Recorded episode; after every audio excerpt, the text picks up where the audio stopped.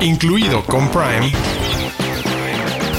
es un podcast de Prime Video para descubrir todo lo que no sabes que tienes en tu pantalla y que debes ver. Bienvenidos y bienvenidas a un nuevo episodio de Incluido con Prime, un episodio bastante variado para todos los gustos, creo que tenemos opciones para divertirse y para super clavarse y además para hablar de dos directores, un director y una directora de los que todo mundo está hablando en las últimas semanas. Yo soy Arturo Aguilar, como cada semana estoy muy bien acompañado de mi querida Diana Su. Diana Su, ¿de qué les estaremos hablando esta semana? Hola, querido Arturo. Hoy es de nuestros episodios que nos gusta llamarle de chile, de mole y pozole, porque vamos a pasar de la felicidad a la depresión, pero temas esperanzadores, deprimentes y así. Vamos a arrancar con dos estrenos que llegan a Prime Video. La película mexicana Divina Señal, que es protagonizada por Adrián Uribe y por Memo Villegas. Después nos vamos al extremo a nivel emocional vamos a platicar de la serie australiana Las Flores Perdidas de Alice Hart, que yo estaba esperando desde hace mucho, desde que la anunciamos en nuestras Prime News. Una serie con Sigourney Weaver y eh, con una participación especial de nuestro querido mexicano Sebastián Zurita. Y como tú ya bien dijiste, aprovechando el fenómeno del Barbenheimer, le dedicamos un espacio, un especial a Christopher Nolan y a Greta Gerwig. Greta Gerwig, siempre lo digo mal.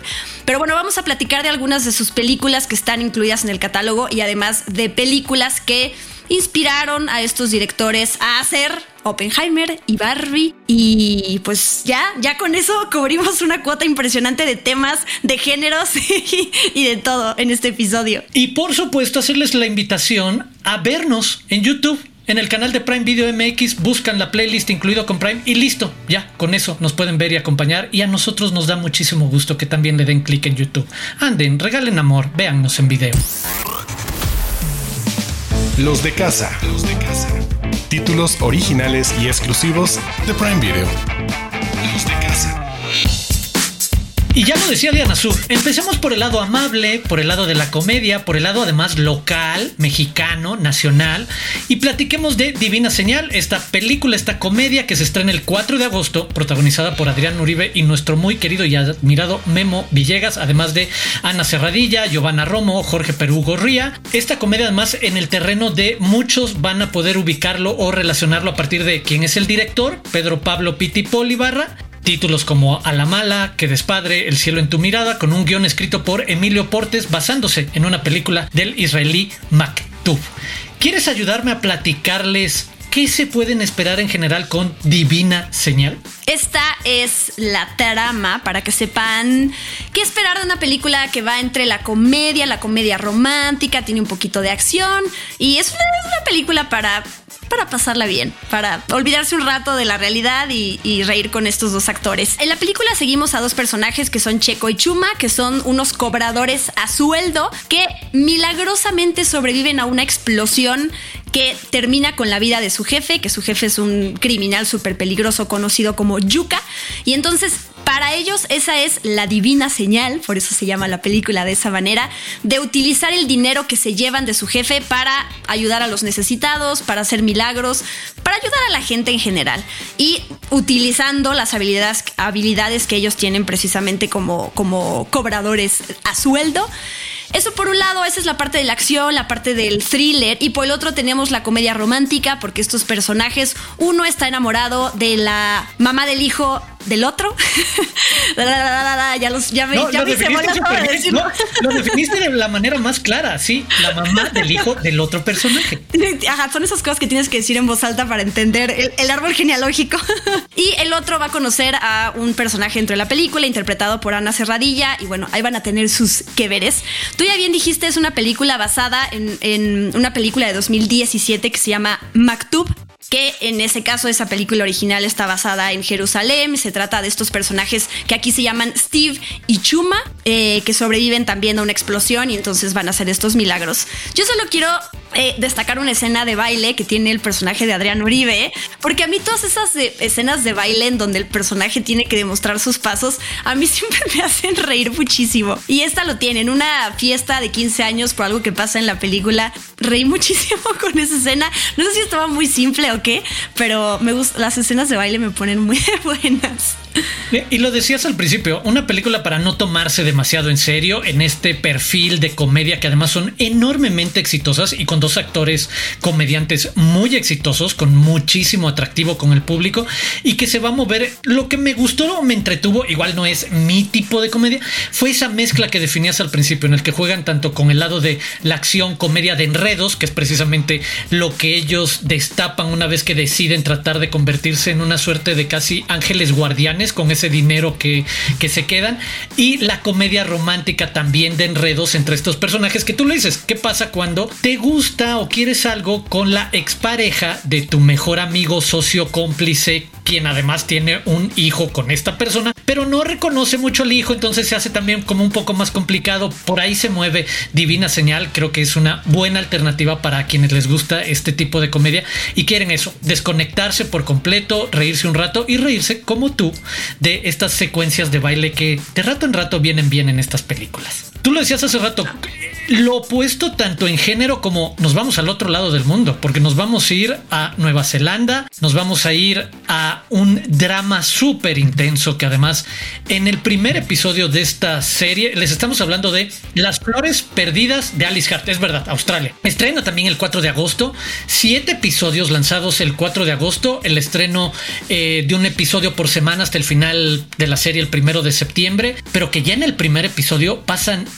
tantísimas cosas y creo que yo destacaría esa parte de esta historia, además muy sensible, muy compleja porque habla de violencia intrafamiliar, de violencia contra hijos, de violencia en diferentes niveles, de secretos, eh, también en un retrato de muchos personajes que se van cruzando y encontrando desde diferentes perspectivas y además de una historia que se desarrolla a lo largo de más de una década, no se va a concentrar en un momento específico, por ahí del episodio 4 es cuando damos un salto en el tiempo y por ejemplo digo sin echarles a perder nada es cuando aparece también el personaje de Sebastián Zurita pero sí me parece una de las series más atractivas. Y yo como tú era una de las series a la que más le tenía ganas desde que la anunciamos. Y lo que pasa en ese primer episodio me encanta cómo avanza cómo pone tanta información en la mesa y de repente ya estamos en un drama thriller súper intenso. Diana Su, ¿de qué les estoy hablando cuando hablamos de las flores perdidas de Alice Hart? definitivamente una de las mejores series que he visto en lo que va del año, porque ya me eché los siete episodios, es miniserie, como bien dijiste, salen tres episodios el primer viernes y después uno nuevo cada, cada semana. Eh, una serie muy fuerte, cada episodio trae estos anuncios de precaución al principio de lo que van a ver a continuación, contiene escenas muy fuertes, violencia doméstica, entonces ya sabes con qué historia te vas a meter si es que no conoces la, la obra en la que está basada. Una historia sobre una niña que se llama precisamente Alice Hart. En el primer episodio la conocemos con sus papás y la vemos sumergida en varios momentos de violencia que el papá le propicia. Hay un incendio y a partir de eso Alice termina viviendo con su abuela. Ya no quiero revelar más detalles de la trama para no spoilear nada, pero bueno, eso es lo que sucede a grandes rasgos.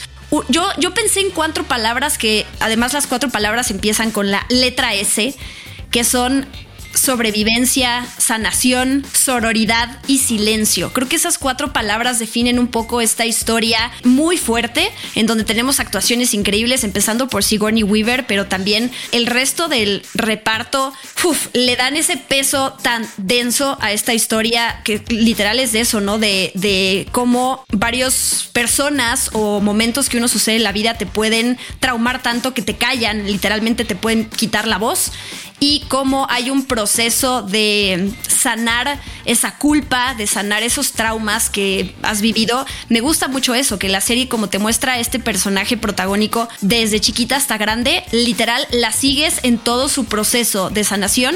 Eh, cambiamos de actrices. Y también tenemos muchos flashbacks, ¿no? Para que nos caiga realmente eh, el 20 de cómo la moldeó toda esa violencia que ella vivió, cómo la defendía su mamá y cómo están pues relacionados todos los demás personajes en su vida, tanto externos como familiares. Me encantó, o sea, me encantó, pero sí, disclaimer, es una historia fuerte, al final un tono esperanzador, ¿no? No se trata de cortarse las venas, sino de aprender de esta historia y cómo salir adelante. Y estoy totalmente de acuerdo contigo también de lo que más me ha gustado en el año y eso, un coming of age mucho más complejo de lo que normalmente y no concentrado solo en una etapa de la vida de Alice, sino acompañarla en diferentes momentos y procesos.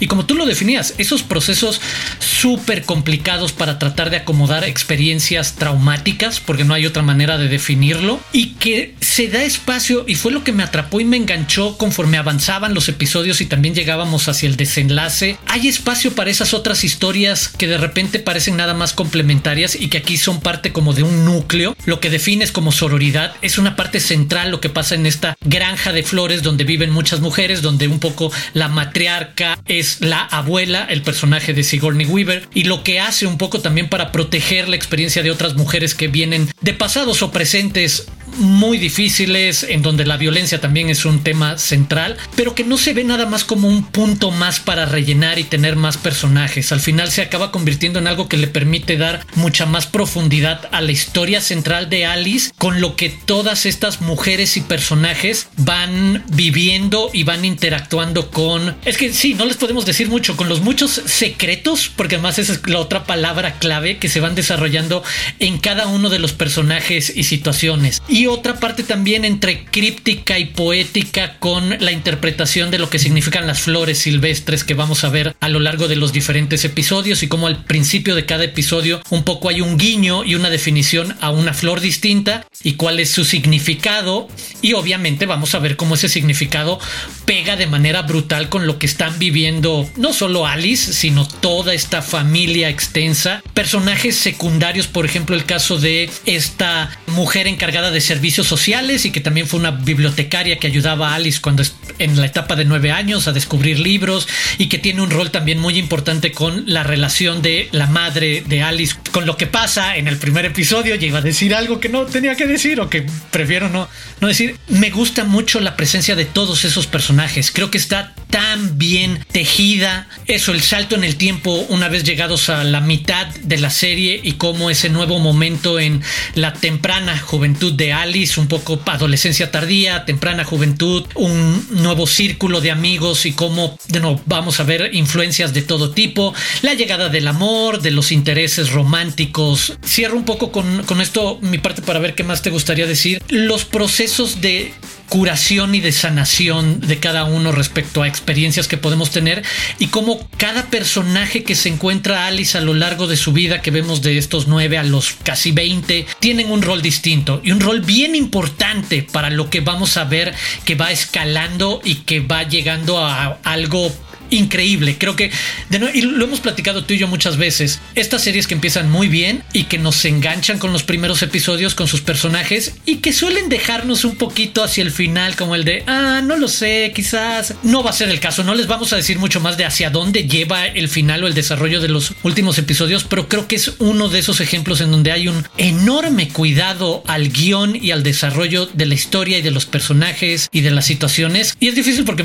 pienso también en lo que dijiste hace rato, qué experiencia. El gran va enormemente entrecomillado porque también es muy sensible y muy difícil también abrirse a que es una conversación súper directa sobre algo trágico y traumático y horrible como puede ser la violencia contra mujeres y en algún momento la violencia contra menores de edad y contra niñas y que no le dan la vuelta ni tratan de dulcurarlo ni tratan de exagerarlo sino simplemente ponerlo como es en este contexto y universo.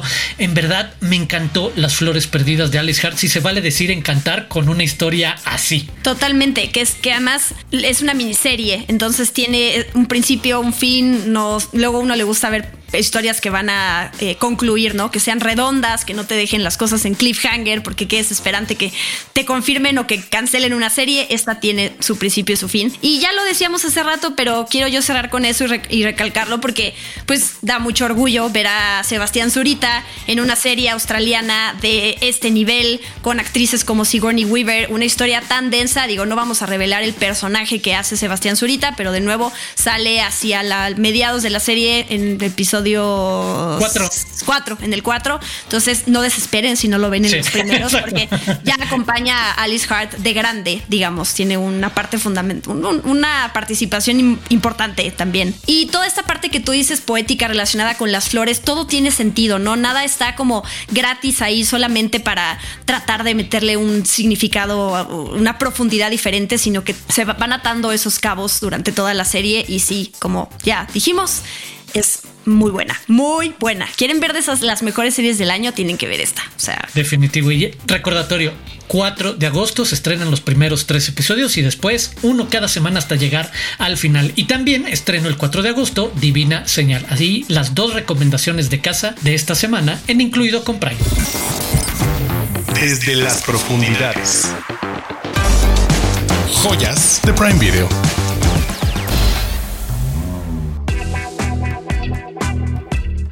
Y en esta segunda parte de nuestro podcast se lo vamos a dedicar, como decía Diana Su, a poder platicar de un director y una directora que están en boca de todos. Y me encanta el pretexto de que muchas veces a mucha gente le encantan películas que ven en el cine y pocas veces se les provoca o invita a terminar de descubrir la filmografía de esta gente, el ver mucho más de qué han hecho y también qué los han inspirado. Y hoy tenemos el pretexto perfecto, como decías, el fenómeno Barbie, el fenómeno Oppenheimer, estamos hablando de Greta Gerwig, Estamos hablando de Christopher Nolan. Creo que no necesitan muchísima introducción. Christopher Nolan, empezaremos con el señor Nolan, este cineasta británico obsesionado con el concepto de el tiempo llevado hasta sus últimas consecuencias, porque el tiempo es el gran tema de todas sus películas. A veces es el tema central dentro de la trama de la película. A veces tiene que ver con cómo utilizas el tiempo para contar una película. A veces tiene que ver el tiempo como un concepto de física cuántica, como podía ser interesante Stellar y que tratas de explicarlo en una película. Tenet, de la que vamos a platicar, también el cómo cuentas el tiempo en reversa como herramienta cinematográfica o de narración en una película. Y ahora con Oppenheimer, pues no se diga también el tiempo es una parte central en cómo se cuenta y en lo que significa todo ese asunto. Ayúdame a platicar de Christopher Nolan, que además tú platicaste con él recientemente precisamente sobre Oppenheimer.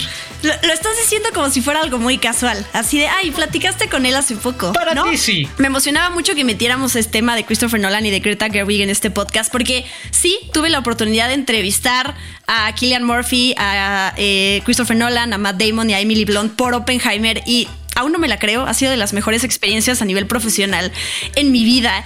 Y en la conversación que tuve con Christopher Nolan, en una de sus respuestas, precisamente nombra a Tenet. Y el cómo él describe la conexión con Tenet y con Oppenheimer me encanta porque si bien es algo que quizás ya nos habíamos dado cuenta por dónde viene el hilo entre esas dos películas, él me lo, me lo dijo tal cual con sus palabras. Yo le hice una pregunta que tiene que ver con, y tú lo decías, estos temas que hemos visto reflejados en sus películas anteriores y cómo él los utilizó como a manera de investigación y de exploración para después plasmarlos en Oppenheimer, ¿no? Pero uno de ellos es la terrible posibilidad, así le llama lo que vemos en Tenet, ¿no? En palabras de Christopher Nolan, aquí les voy a comentar su respuesta. Él me dijo que hubo una revelación para él después de que terminó de filmar Tenet, porque él hubiera encantado la posibilidad de poder desinventar algo que obviamente no se puede hacer en el mundo real. Entonces, ¿a qué se refiere? A qué hubiera pasado si desinventáramos la creación de la bomba atómica. Como no se puede, entonces, pues mejor me doy a la tarea de contar la historia de la persona que creó la bomba atómica, cómo se dio, en qué circunstancias se dio, su equipo, qué dudas tuvo y cómo se sintió él después de haber hecho algo así con las repercusiones que tuvo. Entonces, Tenet, si recordamos, es una película con una trama increíble, ¿no? De estos personajes que, como tú dices, que están en espacio y tiempo diferente. Es una trama súper compleja. Creo que Christopher Nolan lo sabe hacer increíble y sus finales, además que quedan abiertos, pues dan, se da presión a la interpretación. Si siento que en algún lugar se perdió él también en toda la trama y no supo cómo contarla de la mejor manera como lo ha hecho en otras, en otras películas como en Interstellar, ¿no? Que si, son, si bien son temas que hablan de física cuántica y que hablan de, de cosas que a veces no entendemos del todo, a, pesar de que con, o sea, habla con físicos y habla con científicos y gente que va a darle un visto bueno a la manera en que está representando estos temas, porque él le importa eso, ¿no? Le importa que está respaldado por la ciencia. Pero bueno, Tenet siento que al final se enredó un poquito más de lo que tuvo que haber sido. Me encanta que este cineasta, si bien sus películas pueden ser muy diferentes en, la una entre la otra, eh, sí se nota que tiene estos temas en común y que sabe cómo no repetirse a sí mismo. Y eso, eso es raro encontrar en un director así.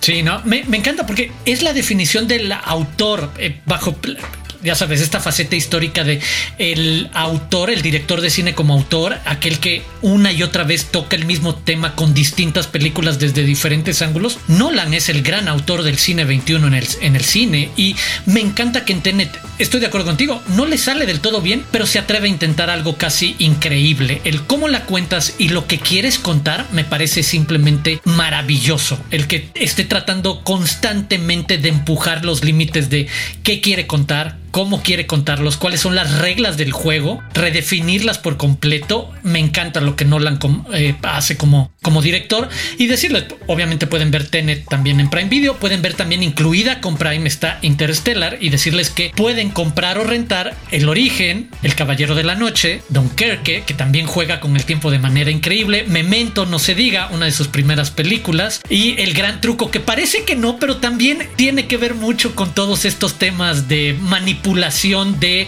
la realidad o de lo que alcanzamos a ver o de lo que alcanzamos a, a, comprender. Entonces ahí tienen todo lo que Nolan y cerramos rápidamente diciendo algunas de las películas que el propio Nolan ha dicho han sido influencia de su trabajo en todas esta, en toda esta filmografía, no en específico como para Oppenheimer, porque como, como bien tú dijiste, parece que se estuvo preparando para esta historia, haciendo pequeños ensayos con todas esas otras grandes películas. Si quieres, ayúdame a decir qué otras películas recomendadas por Nolan podrían ver en Prime Video. Ok, primero al servicio de su majestad, del 007, La espía que me amó, también del 007, Fuego contra Fuego y El árbol de la vida, enorme. Y en renta y venta, Los ocho más odiados, que ya hablamos de ella en este podcast, Baby Driver, 2001, Odisea del Espacio, que también fue una influencia para Barbie de parte de Greta Gerwig, Sin novedad en el frente, Blade Runner, Encuentros cercanos del tercer tipo, First Man, el primer hombre en la luna, Lawrence de Arabia, Arabia, perdón, y Rescatando al Soldado Ryan. Y ahora pasemos a hablar de Greta Gerwig. Para muchos, primero apareció en el mapa como actriz, como uno de los rostros importantes del cine independiente en la década pasada, antepasada, y de repente hizo la transición también como directora con películas que dependiendo de los gustos, a mí en lo particular, Lady Bird no me parece lo más logrado, pero me parece un coming of age atractivo, con un guion muy particular y eso también, la combinación de guionista, actriz, directora y lo que eso le puede traer a sus propuestas. Después me gusta muchísimo lo que hace con Mujercitas y ya no se diga lo que hace ahora con Barbie, con todo este fenómeno con lo que utiliza con ese mensaje y esa marca y esa historia. ¿Qué podríamos decirles de Greta Gerwig, Gerwig y este proceso que la ha llevado como directora y como actriz hasta este momento en el que, híjole, todo el mundo lleva semanas, mucho más que semanas, hablando de ella y esperando ver su más reciente película? Y ahora ver todo lo que hizo antes. Espera, quiero, quiero contar algo eh, que recordé ahorita de Lady Bird. Bien dijiste, cuando estrenó Lady Bird en 2017, todo mundo la estaba catalogando así como una película de 10, ¿no? A ti no te gustó tanto, está bien. Pero me acuerdo que había otra película que en, el, en ese momento tenía 100% de calificación en Rotten Tomatoes, además de Lady Bird, y era Paddington 2. Eran esas dos películas perfectas para la crítica, hasta que Lady Bird alguien hizo una crítica mala y también lo hicieron de Paddington 2. Pero bueno, ah. recuerdo que eso, eran, eso estaba en los, en los titulares, en las noticias, ¿no? Como que, que eran las calificaciones perfectas para estas películas. A mí me gusta. Eh, Greta Gerwig tiene una película como codirectora que se llama Nights and Weekends antes de estrenar Lady Bird. Y bueno, ya, como dijimos, tiene mujercitas también. Cuando se anunció la película de Barbie, que además iba a ser, iba a ser protagonizada por Amy Schumer, no sé si se recuerdan, fue cambiando de manos y de liderazgo, pero bueno, terminó con Margot Robbie, con Ryan Gosling y con esta película que ya vimos en el cine, que mm, me impresiona mucho. Greta Gerwig tiene esas tres películas o dos como directora sola y ya por los temas que trata, como temas de transición, de autodescubrimiento, de coming of age, no habíamos visto Barbie, pero sabíamos o creíamos que estaba en las manos de alguien que no nos iba a dar solo una historia superficial.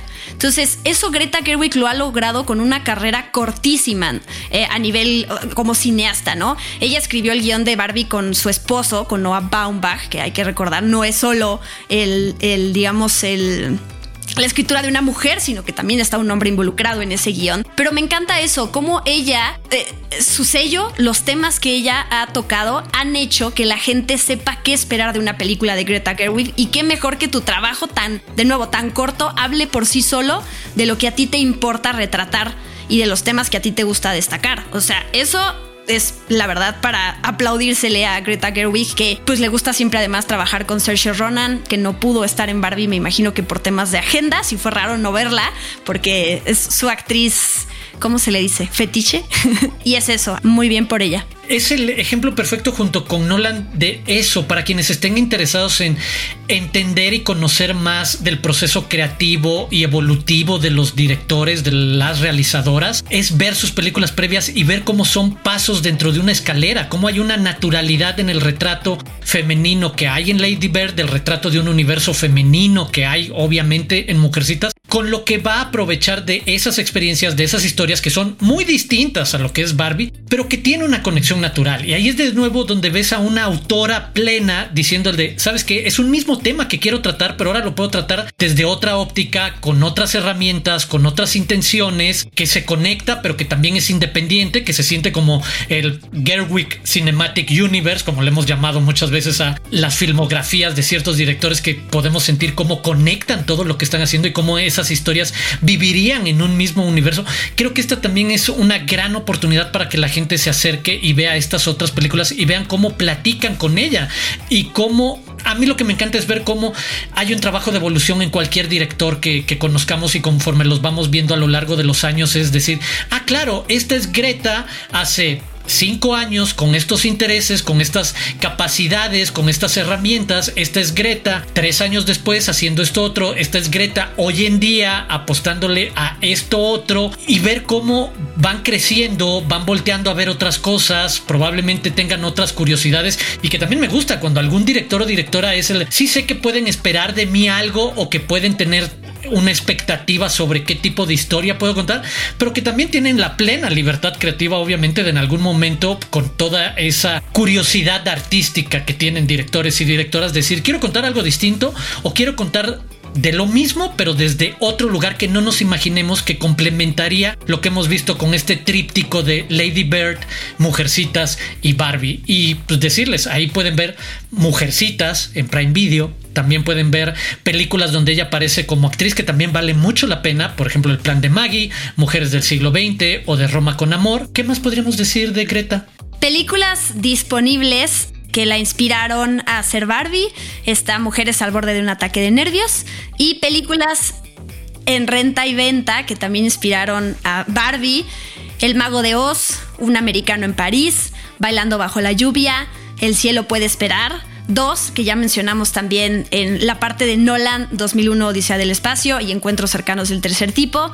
La gran aventura de Peewee, que by the way, mientras estamos grabando esto, eh, es Peewee falleció. Es súper reciente. Sí, sí, sí. Vaselina, The Truman Show, Fiebre de sábado por la noche y El Padrino, que se, tiene un gran momento. La, la mención, el easter egg del Padrino en Barbie es muy chistosa.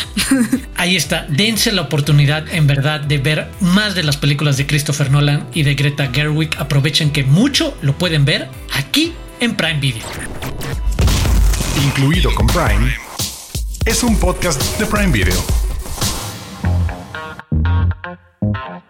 Y para seguir con el tema de los blockbusters, tenemos una lista de películas que estrenaron en verano y que rebasaron el billón de dólares de recaudación. Número 1 En 2022, la gran ganadora fue Top Gun Maverick con 1.488 millones de dólares y un premio de la Academia por Mejor Sonido. Número 2. En 2015 la preferida fue Mundo Jurásico con 1.671 millones de dólares.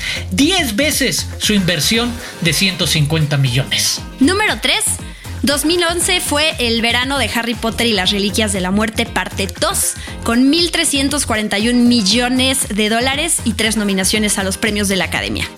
4. Transformers, la era de la extinción, llenó las salas en 2014 ganando 1.104 millones de dólares, superando a los Guardianes de la Galaxia. Número 5. En 2017, mi villano favorito 3 demostró que definitivamente fue la favorita, recaudando 1.034 millones de dólares. En 2008, Batman, el Caballero de la Noche de Christopher Nolan, superó la barrera del billón de dólares con un presupuesto de producción de apenas 185 millones. Y número 7, Harry Potter y el Misterio del Príncipe rompió la taquilla con 934 millones de dólares, superando a Transformers 2 en 2009. Todas estas películas en Prime Video, algunas incluidas en la suscripción y otras disponibles en renta o venta. Prime News. Noticias calientitas de Prime Video. Si ya vieron la película Culpa Mía y mueren de ganas por ver lo que sigue, se confirmó la producción de las secuelas Culpa Tuya y Culpa Nuestra, con Nicole Wallace y Gabriel Guevara en los papeles de Noah y Nick, en una relación que parece inquebrantable, pero que se enfrentará a una serie de situaciones y de personas dispuestas a destruir esta relación. Más adelante les estaremos dando avances de la producción. Del fútbol femenil, les tenemos una super noticia, ya que van a poder seguir los partidos del Mundial Femenil que se está llevando a cabo en Australia y Nueva Zelanda en directo a través de VIX, incluida en su suscripción. Disfruten de este gran evento, la final va a ser el 20 de agosto. Incluido con Prime. Es un podcast de Prime Video. Y así es como llegamos al final de este episodio de Chile, Mole y Pozole, en el que les dimos de todo, les dimos filmografías, les dimos comedia, les dimos dramas súper intensos y pues ya nada más nos queda despedirnos, invitarlos a suscribirse al canal de YouTube de Prime Video MX para ver cada semana nuestros episodios. Recuerden la playlist incluido con Prime. Yo soy Arturo Aguilar. Muchísimas gracias, Diana Su. Yo soy arroba guion bajo Diana Su en redes sociales. Los invitamos también a que se eh, sigan este podcast en Amazon Music o en su plataforma de podcasting favorita. También estamos ahí. Y también pueden seguir a Prime Video en las diferentes redes sociales como arroba Prime Video MX. A mí me pueden seguir como arroba Aguilar Arturo. Y por supuesto, los esperamos la próxima semana en un nuevo episodio de Incluido con Prime. Adiós.